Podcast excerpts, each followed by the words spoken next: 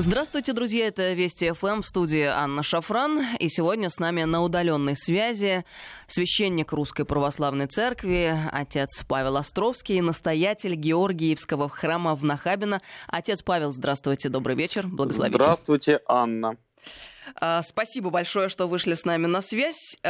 Важно очень, а, потому что грядет главный праздник года для православных верующих Пасха.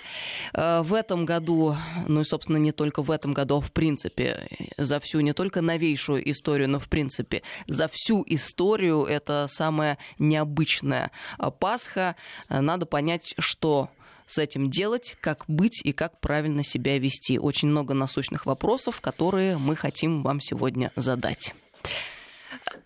Друзья, Понятно. будем вас мучить, отец Павел. Друзья, напомню вам наши контакты. СМС-портал короткий номер 5533. Со слова «Вести» начинайте сообщения свои. И WhatsApp Viber плюс 7903 176 363. Сюда можно писать бесплатно. Подписывайтесь на телеграм-канал нашей радиостанции. Он называется «Вести FM+,» латиницей и в одно слово.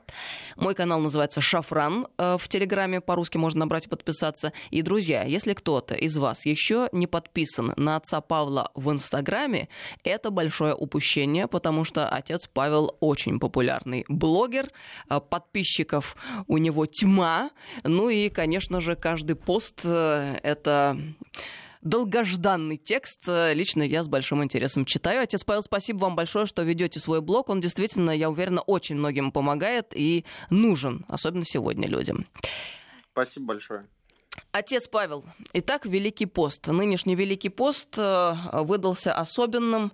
Скажите, пожалуйста, наверняка у вас есть какие-то главные и выводы по этому поводу, и открытия. Вот что вы для себя прежде всего э, почерпнули из последних дней?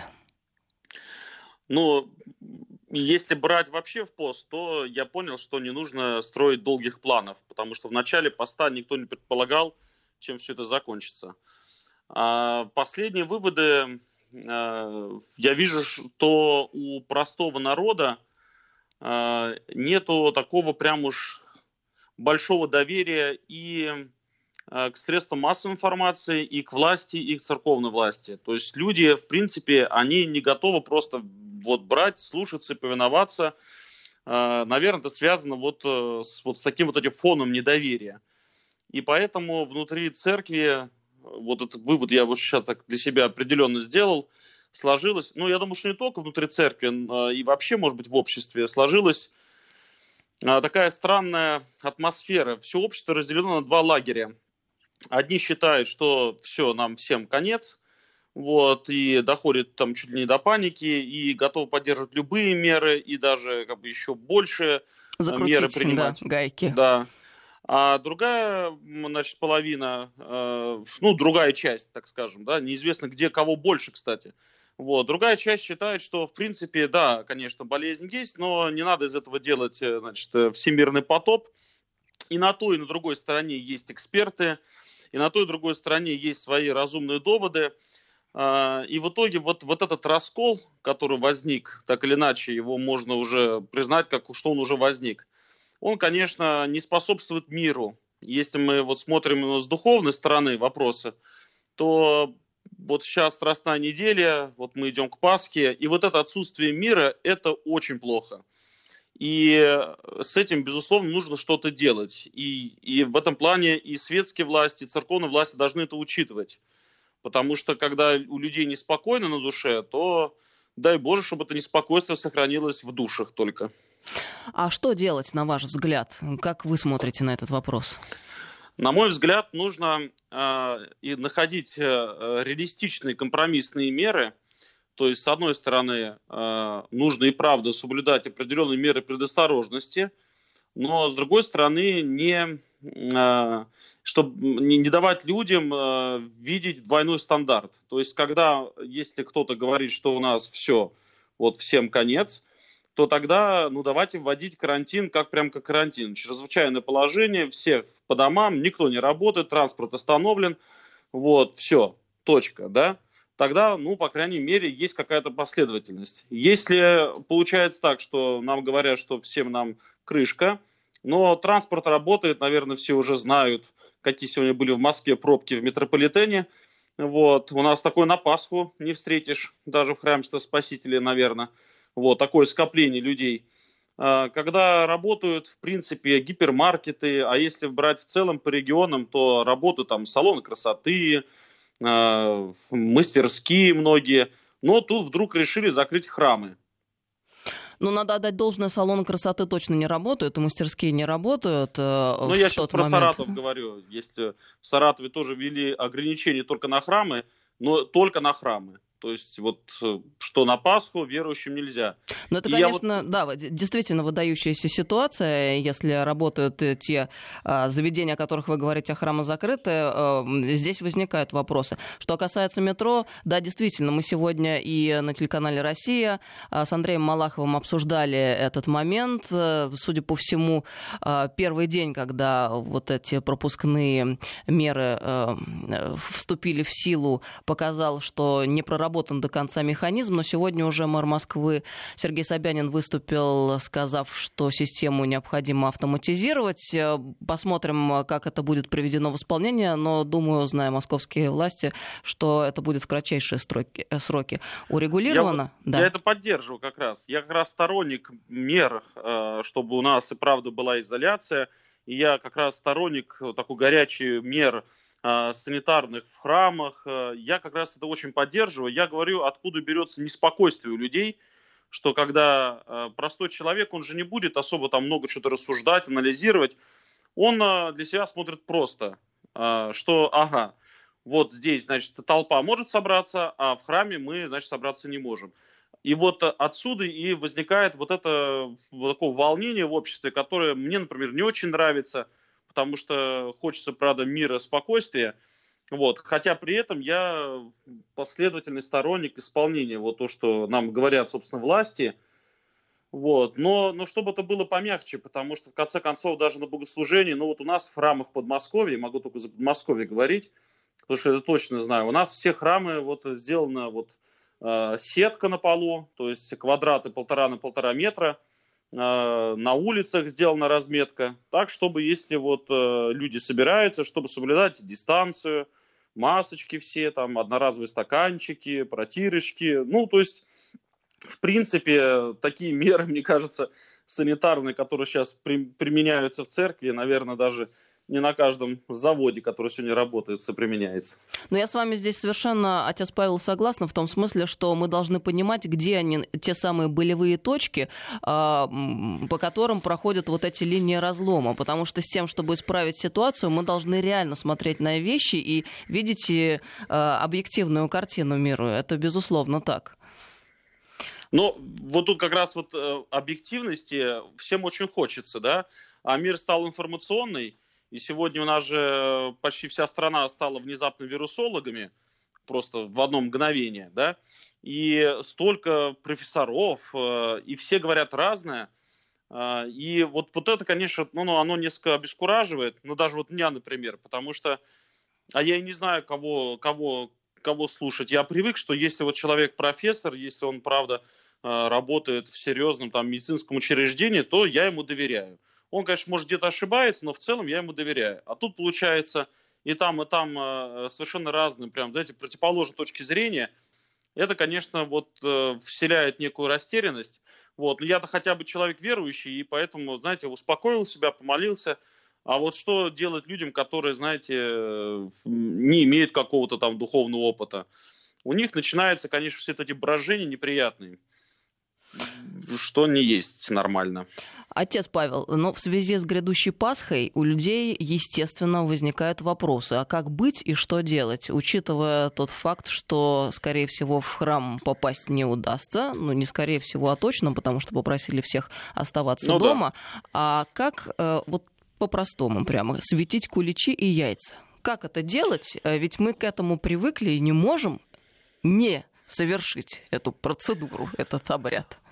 Но светить э, самому человеку не получится, потому что освещать может только священник. Как вы понимаете, это даже однокоренные слова. Но зато человек может благословить себе пищу, как, собственно, это делает, если он, например, молится перед едой. То есть вот у меня, например, жена с детьми садятся обедать и поют вместе «Отче наш». Ну, соответственно, когда у нас Пасха, то мы все вместе обычно поем «Тропарь Пасхи, Христос воскресе из мертвых смертью, смерть поправ, и сущим гробех живот даровав». Соответственно, вот э, люди помолились, э, ну, как-то там трансляцию посмотрели, что, конечно, так суррогатно несколько выглядит, вот, но что есть, то есть. Помолились, э, открыли, значит, пищу, свое, спели тропарь Пасхи. Ну, на сайте Патриархии есть даже молитва специальная, вот, э, которую тоже можно благословить. Кто-то может эту молитву выучить или там распечатать себе. Молитву прочитали, и все, приступаем к еде. А следом хотела вас спросить, отец Павел, что же делать в пасхальную ночь? Но вы уже упомянули службу, которая в любом случае будет транслироваться. Да, служба будет транслироваться, и вообще хотел бы заметить, что, ну, я очень, например, надеюсь, а, вот упоминался уже мой инстаграм, я об этом даже пост написал, и у людей это вызвало горячую поддержку. Я очень надеюсь, что все-таки после Пасхи какие-то, ну, меры будут все-таки сняты. Ну, наверное, я, то есть я могу понять светские власти, они боялись, что придет огромная толпа людей светить ключи, вот, и, ну, понятно. Но уже после Пасхи никто ключи светить не пойдет, это все будет съедено уже успешно. И если все-таки меры будут сняты, то я, я очень надеюсь, что многие священники вспомнят о такой замечательной вещи, как э, светлые недели, потому что у нас на светлой неделе, в принципе, это все продолжение Пасхи. Вполне можно сделать крестный ход, еще одну ночную службу, вот, и все вместе еще раз порадоваться. Или сделать это, предположим, в следующее воскресенье после Пасхи, которое так и называется антипасха, то есть напротив Пасхи, это вообще считается тоже большой церковный праздник, вот, большая служба служится всегда, вот, то есть в принципе, как ни странно, пасхальную ночь, ну, я думаю, что Господь Бог это не МФЦ, где ты должен прийти только в строго назначенное время, вот, по карточке, вот, и поэтому я думаю, что Господь нам дарует эту пасхальную радость и в другую ночь, если мы сделаем службу. Отец Павел, а как долго православные верующие приветствуют друг друга словами «Христос воскресе» после Пасхи?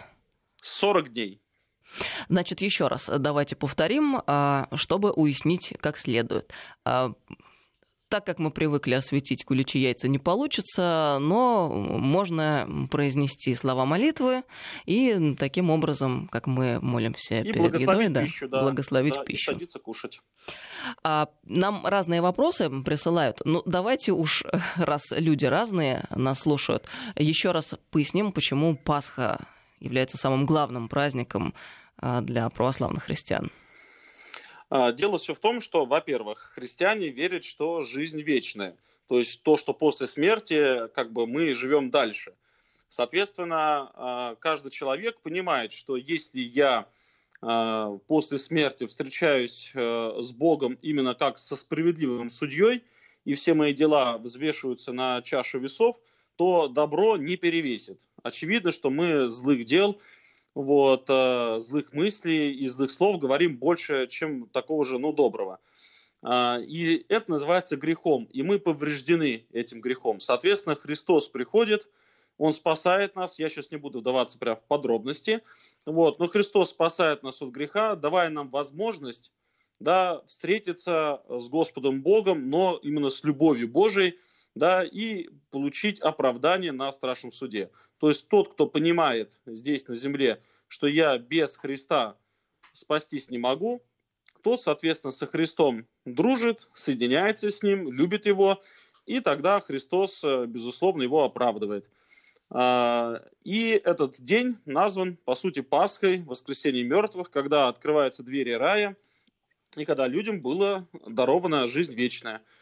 Вот, для, этого Христос, для этого Христу пришлось идти на смерть, вот, по той причине, что за грех любой э, следует наказание смерть. И Христос, сам греха не совершив, это наказание берет на себя, тем самым искупив всех нас, то есть выкупив нас из ада. И все, и теперь верующие радостно э, приветствуют воскресшего Христа и радуются тому, что их после смерти ждет вечное блаженство – а не справедливые наказания.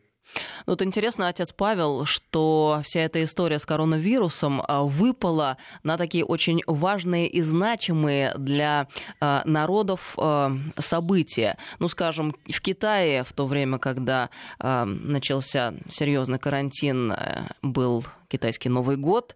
Для мусульман это совпало с паломничеством для верующих православных сейчас мы обсудили вот Великий пост, Пасха. Ну и, собственно говоря, у католиков э, все то же самое. Не усматриваете ли вы какого-либо промысла Божьего в связи с этим? Дело в том, что промысел Божий есть вообще, во всех событиях, которые происходят. Э, бывает, нам просто не хватает духовной мудрости все это увидеть. И э, я думаю, что эти события, ну, по крайней мере, для православных христиан, это, конечно, большая почва для размышления, как там и что. Но, опять же, мы рассуждаем сейчас, исходя из того, что надеемся, что все это дело ковидное закончится уже там в мае, в июне. Совершенно не факт, что это закончится так быстро. В конце концов, если мы с вами, Анна, будем еще раз общаться, например, в октябре, и до сих пор будет изоляция, то явно уже никто не вспомнит про Пасху. Мы будем уже вспоминать учебный год, который перенесли. Так а что... Да, да, отец Павел, мы... я... Да. Но ну, договорите фразу, ему на новости должны уходить. Ага. Ну, я предлагаю уйти на новости, потому что мы не знаем, что нас ждет Хорошо. дальше. Отец Павел Островский с нами на связи, удаленный. Сейчас новости и после продолжим. Добрый вечер, друзья. Мы продолжаем беседу с отцом Павлом Островским, настоятелем Георгиевского храма в Нахабино. Отец Павел на связи с нами? Да, да. А нам приходят много вопросов. Я сейчас обязательно, друзья, буду их задавать, не волнуйтесь. Но сначала, чтобы немного разрядить обстановку, а, нашла специально а, шутки, э, которые э, друг другу пересылают э, православные верующие э, с недавних времен, и это действительно забавно. Э, ну вот зачитаю вам, друзья, значит, о чем речь идет? О том, что в связи с тяжелой ситуацией, судя по всему, список грехов тоже пополнится. Ну, например, согрешил или согрешила тем, что смотрела трансляцию службы из чужого храма, во время трансляции чистила картошку, мыла посуду, перевер...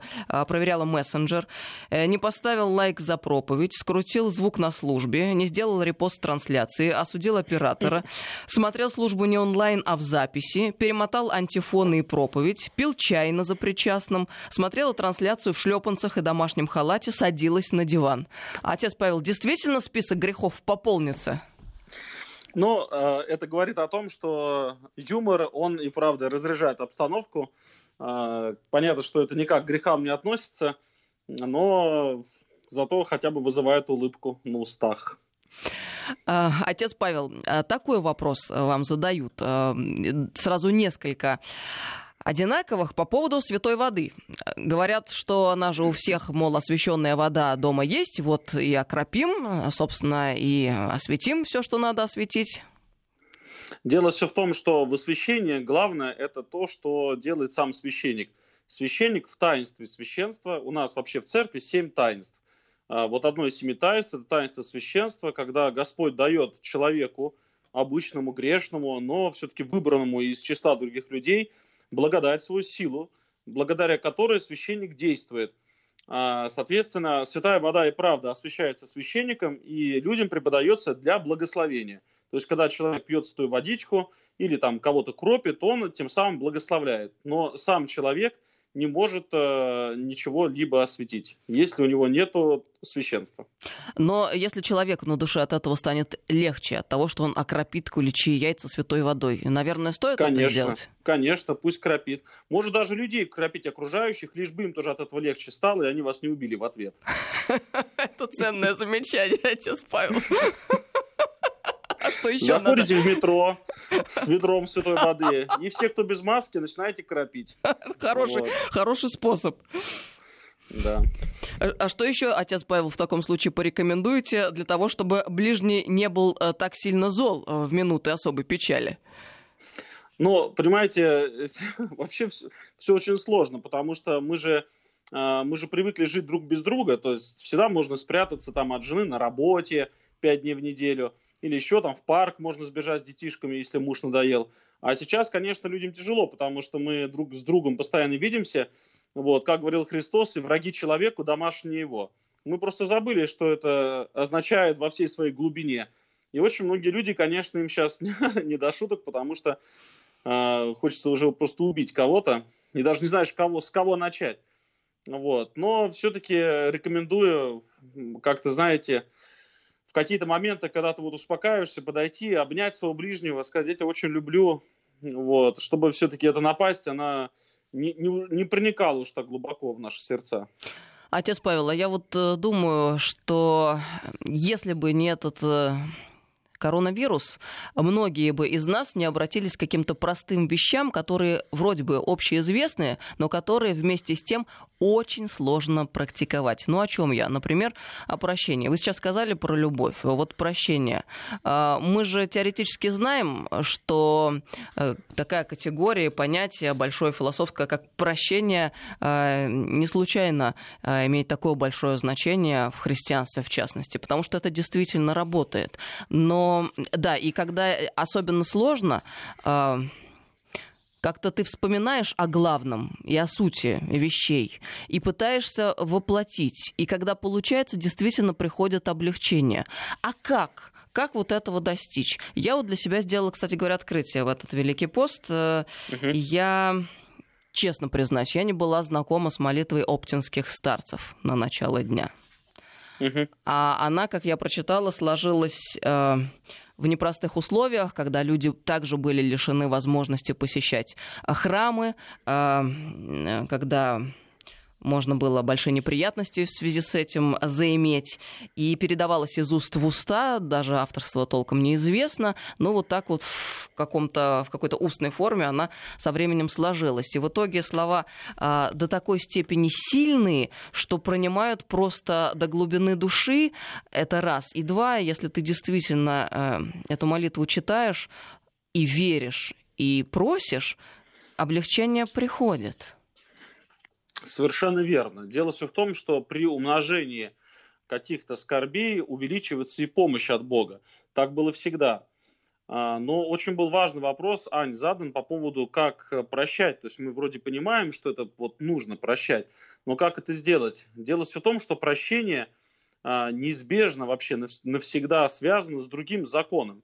Это закон, который а, мы слышим и знаем в молитве «Отче наш» и прости нам долги наши, так же, как мы прощаем должником нашим. Дело все в том, что э, мы всегда, ну, абсолютно всегда э, используем некие такие двойные стандарты в своей жизни. То есть к своим немощам мы снисходим и постоянно их оправдываем. Мы понимаем, что да, это немощи, мы понимаем, что да, от этого страдают люди, но мы к ним снисходим, их оправдываем. А вот свои успехи, даже самые маленькие, мы их очень всячески восхваляем и очень внимательно смотрим, чтобы все их замечали. Но когда речь заходит о нашем ближнем, то мы очень быстро привыкаем к их добрым делам по отношению к нам. Мы именно очень быстро. Бывает там 4-5 дня, и все, и ты уже привык. А, но к немощам мы вообще совершенно не снисходим. И бывает даже там вот 4-5 дней мы потерпим, но уже на шестой день нас начинают разбирать. Да, уже хочется награды какой-то, какой я молодец, что так долго конечно, терпел. Конечно. Соответственно, для того, чтобы простить человека, нужно быть честным по отношению к себе. Нужно понимать э, и признавать, а, что да, я немощный, а, не оправдывать своих грехов, да, и понимать, что люди от тебя страдают, причем страдают в полном смысле этого слова. И только когда ты это понимаешь, и когда ты понимаешь, что ты сам нуждаешься в прощении от Господа Бога, в снисхождении, в милости, в помощи от Господа Бога, то тогда, осознав, что сам немощный, то ты начинаешь проще относиться и к окружающим людям, потому что понимаешь, что их немощи, они такие же, как и у тебя. И вот в этом случае очень легко прощать. А, вы знаете, я вот, э, чтобы людям было еще проще понять, я приведу притчу, которая сказана была Христом как раз перед вот этими словами и если вы не простите ближним согрешений их, то Отец вам ваш Небесный не простит ваших согрешений. Была такая замечательная притча, что один царь, а, он позвал своего должника, который должен был ему 10 тысяч талантов. И там должник всячески умолял, прости, прости меня, и царь простил. 10 тысяч талантов.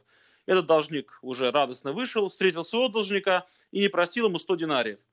В итоге все это дело стало известно царю, царь разгневался и сказал, неужели ну, ты не должен, не понимаешь, нужно было поступить так же, как я поступил. И вернул, подчеркиваю, вернул весь долг. То есть этот человек опять стал должен 10 тысяч талантов.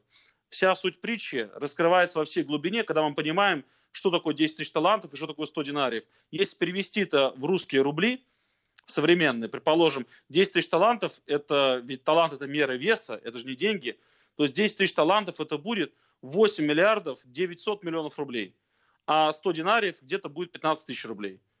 Вот когда ты осознаешь то, что я столько всего задолжал, сколько, сколько я плохого совершил, о чем даже никто не знает, да, сколько всего плохого совершил, и за это не был наказан, да, и при этом Господь ко мне милостив, то, конечно, тогда я уже все это осознавая, я с легкостью снисхожу и к ближнему. Отец Павел, спасибо вам большое за эту притчу. Действительно очень ярко иллюстрирует и раскладывает все по полочкам. Спасибо Христу за эту притчу.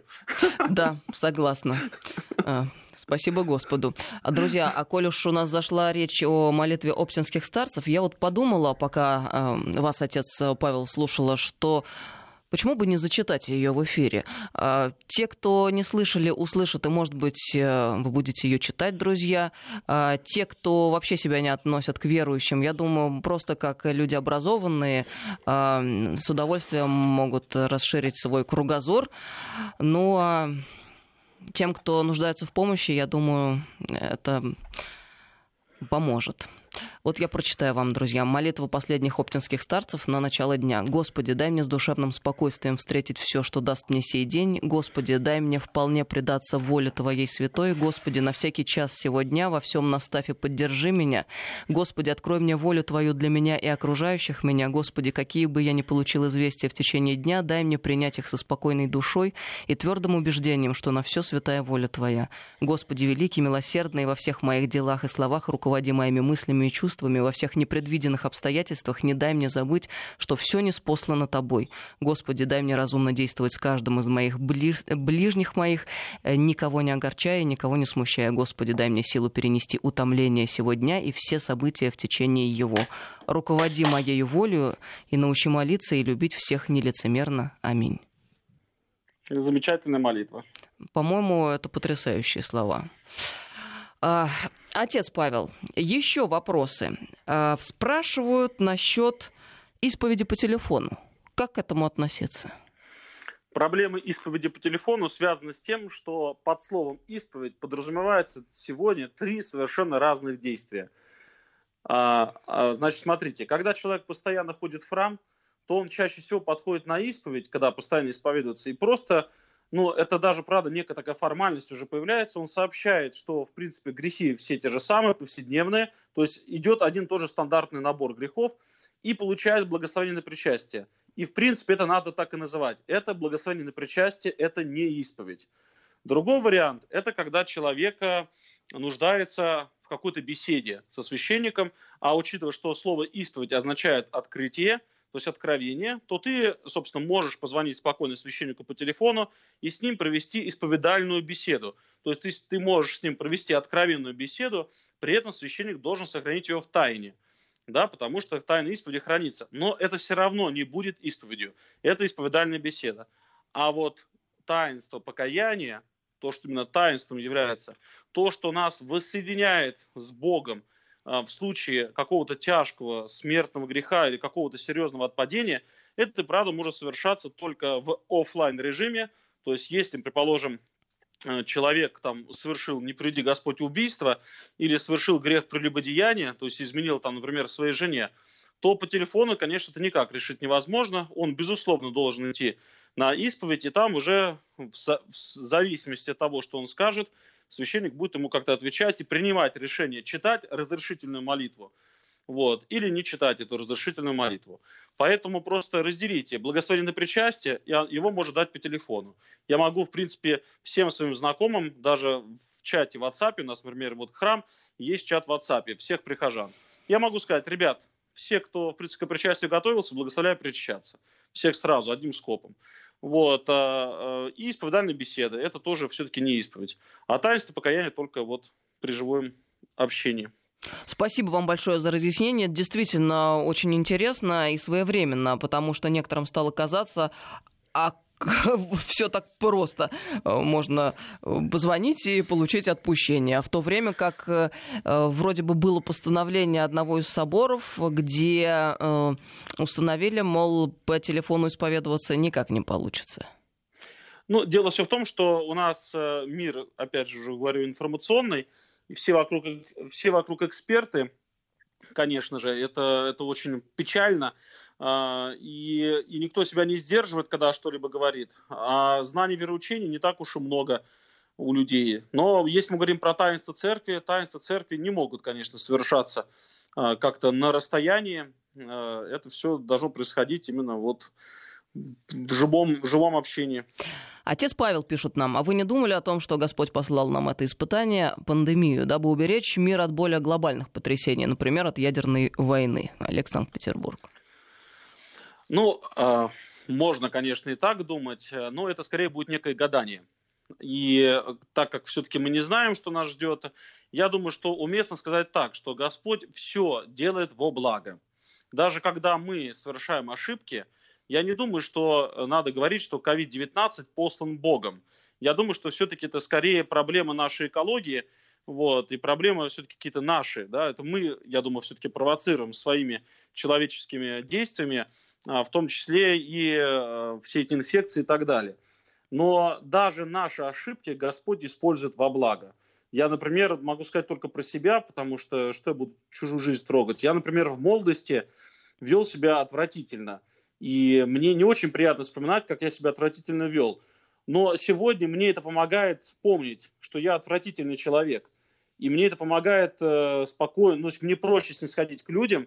Вот. И я благодарен Богу за то, что Он э, мои собственные ошибки мне же, собственно, дает во благо. Так что все, что происходит, может быть человеком использовано в плюс. Об этом говорил Христос, что добрый человек из доброго сокровища – выносит доброе, а злой человек из злого сокровища выносит злое. Так что для кого-то COVID-19 это самая настоящая стартовая площадка для выстрела вверх, да, то есть ты можешь, правда, вознестись, то есть э, стать во много раз лучше, начать ценить жизнь, э, жизнь, и ты будешь потом вспоминать и говорить, слава Богу, что когда-то у нас случилась пандемия, это, это переменило всю мою жизнь к лучшему. А для кого-то, э, кто-то начнет роптать, унывать, будет злиться и так далее, это, к сожалению, возможно, шаг в пропасть. И он будет вспоминать, вот, у меня все было в жизни хорошо, пока не случился COVID-19. Ну, иными словами, если прошел через испытания, то потом и победы могут быть очень большими. Да. Ну и потом испытания не по силам не дается, как мы помним.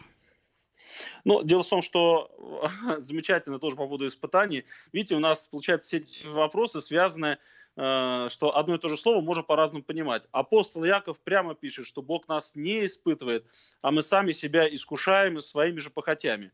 То есть, если я, предположим, ходил по улице без шапки, а потом заболел каким-то простудным заболеванием, то это не Господь послал мне испытание, а это я, дурачок, что ходил без шапки. Господь же, если посылает а, какое-то в жизни событие, то он его исключительно для того, чтобы меня сделать лучше. Поэтому, когда я заболел по своей глупости и страдаю от этого, не нужно говорить, что это Господь не Бог послал. А то, знаете, есть замечательнейший анекдот на эту тему. Это 30 когда... секунд да, монах в Великий пост решил все-таки съесть яичко, соблазнился, схватил яичко, положил на чайную, на чайную ложку, стал на, на свечки нагревать.